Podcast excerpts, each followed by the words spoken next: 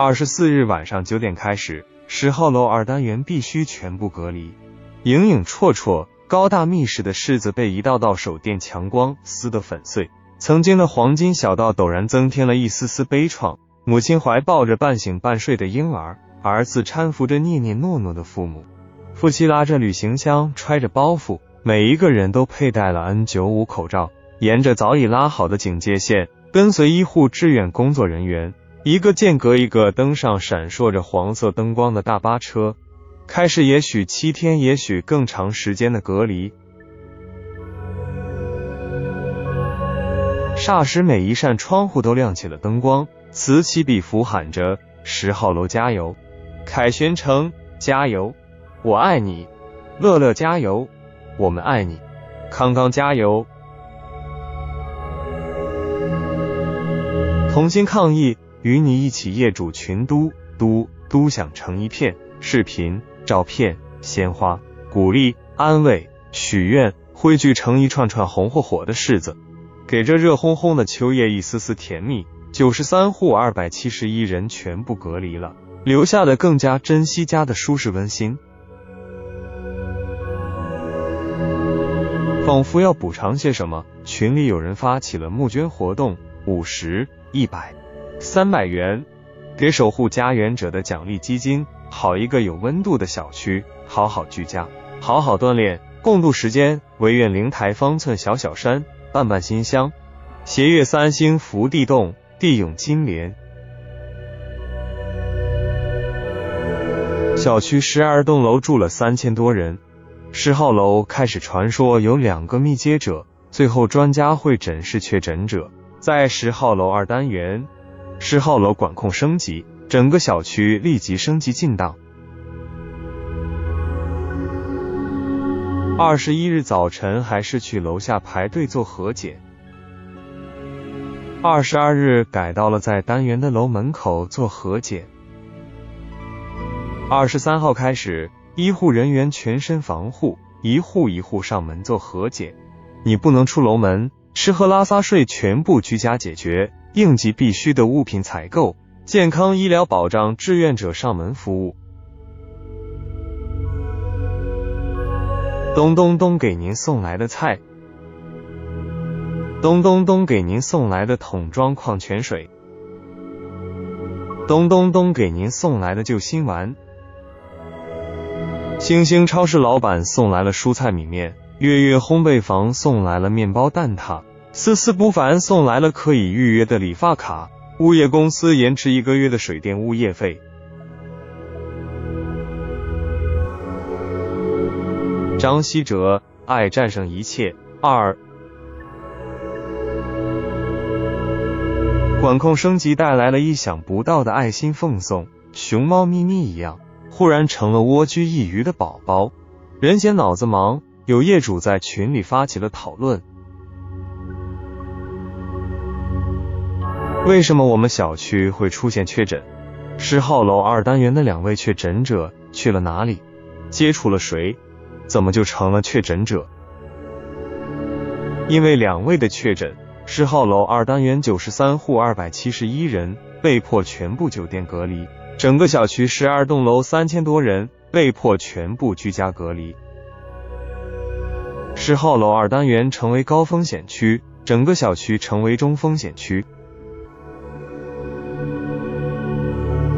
隔离的程序一旦开启，焦虑、烦躁与埋怨如涨潮的洪水一样，一毫米、两毫米、一厘米、两厘米的累积增长泛滥。生活的自在和谐一旦被打乱，千奇百怪的需求立即凸显出来，诉求、问题、矛盾接踵而来。将心比心，克制容忍，尽可能满足个性化需求，尽可能避免费时劳神出力不讨好。我们总是希望历史只发生在别人身上，发生在过去，我们自己却会置身于历史之外，而不是与它缠在一起，密不可分。逼近的瘟疫序言，现实却充满了嘲讽。一觉起来，你成了当事人，跑也跑不脱，赖也赖不掉，拆也拆不利。在别人身上发生的是事故，在自己身上发生的就是不幸。远处的灾难再大也仿佛与我们无关，在眼前发生的就是刻骨铭心的灾祸。每一个人都有两颗心，一颗是对自己的，一颗是对两下旁人的。爱恨情仇拿捏的准准的，一分一毫都不会有错。岂不是没有一个人是孤独的，没有一个人是孤岛？你是群体中的一员，你的行为可能导致极为恶劣的后果。几乎所有的灾难都是因为极个别人的不负责任、肆意妄为造成的，常常是城门失火，殃及池鱼。世界上任何地方的健康问题，都会迅速成为对许多人或对所有人的健康威胁。有必要建立一个世界性的早期警报系统，以便尽快发现新疾病的爆发或就疾病的异乎寻常的传播。没有这样一个真正能在全球工作的系统，我们就真的是无遮无挡，只能靠命运来保护自己了。疾病将继续成为一种威胁。疾病和人类的活动是密切相关的。大自然还有许多隐藏未露的处所和意料不到的大事在等着我们。逼近的瘟疫序言。我们面临的生态恶化、气候变暖、经济萧条、粮食危机、局部战争，实际上都是因为自作孽而引发的问题。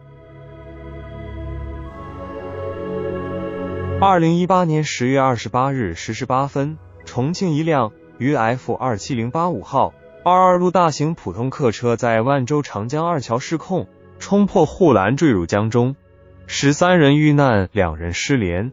据车内黑匣子监控视频显示，系乘客与司机激烈争执互殴，致车辆失控。类似车毁人亡的事故绝不在少数。司机醉酒、强行超车、情绪失控，因为无限膨胀的一己私利而引发的安全、环保纠纷等灾难事故，触目惊心，令人唏嘘叹惋。每年，全国因烟头引发的火灾都在一万起以上。你随意丢弃的烟头，就可能烧毁一座森林，烧毁青春和所有的一切美好。二零一九年三月三十日十八时许，四川省凉山州发生的森林大火，二十七名森林消防队员和三名地方干部群众牺牲。二零二零年三月三十日十五时。四川凉山又出现了一次森林火灾，十九名扑火英雄牺牲，十八名凉山州宁南县打火队员，一名当地向导。看似百年难得一遇的小概率事件，却往往以超乎寻常的频率出现，这就是肥尾效应。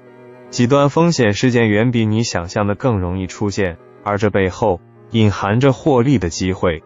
肥尾效应就是极少数决定绝大多数，比如一句话顶一万句，一个人对你一生的影响顶一万个人，四天对你一生的影响胜过人生四万天。那西姆尼古拉斯塔勒布著《肥尾效应：前渐进论、认识论和应用》，中信出版集团二零二二年版。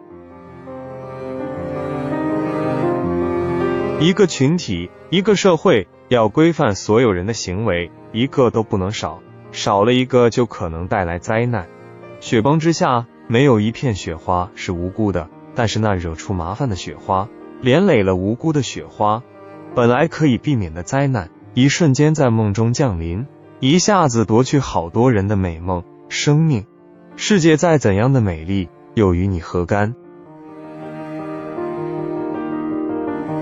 本来可以避免的。为什么没有避免？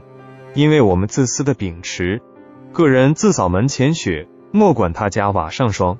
多一事不如少一事，有理没你，眼里没你，管人家的咸蛋是吃饱了撑的。岂不闻天下兴亡，匹夫有责，顾炎武。这个社会秩序不仅要求我们自己不去做害人利己的事。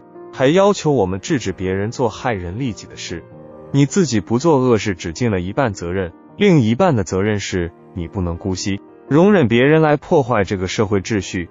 龙应台也火急。人啊，千万别太把自己当回事，也千万别把自己不当回事。当团队取得巨大成就的时候，你的贡献其实微乎其微；当破坏团队的恶性事件发生的时候，你的不当言行却是累死骆驼的最后一根稻草。正如前新东方副总裁庄重说的：“一开始是觉得新东方离不开我们，后来才发现是我们耽误了新东方的发展。”人在职场要分得清那束光是自己发出的，也要分得清那束光是平台发出的。你个捣乱鬼，咋惹了这么大的乱子？感染十几人，隔离三千多人，三区两县被你搅得稀乱。你真能跑，跑得欢！拉萨飞落咸阳机场，一脚油门闪到碧桂园，没停点点去了凤凰城参加培训。你加班加点。得空参加婚宴，吃个流水席。点卯到岗，你也操心项目，感觉不对，你还知道自行隔离。你娃娃这会子乱子动得不可收拾，把你个熊孩子，咋能这样胡成精乱折腾？每一个人都具有搅动乾坤的力量。频频发生的疫情传播事件，无不用血淋淋的事实印证着这条铁律，给每一个有良知的人以警示。过去习以为常的，现在坚决不做；过去无所谓的，现在要斟酌再三斟酌。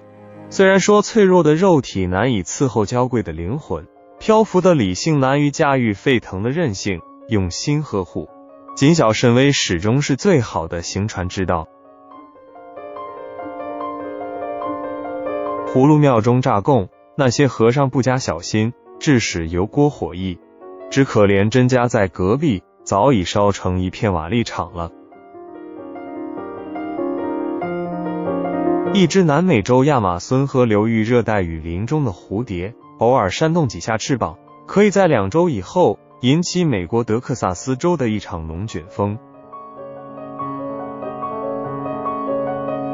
庙中失火，殃气真家，蝴蝶偏偏引发风暴，有立竿见影的灾难，有浮现千里的麻烦。检点你的行为。整数你的团队，清理可能的每一粒老鼠屎。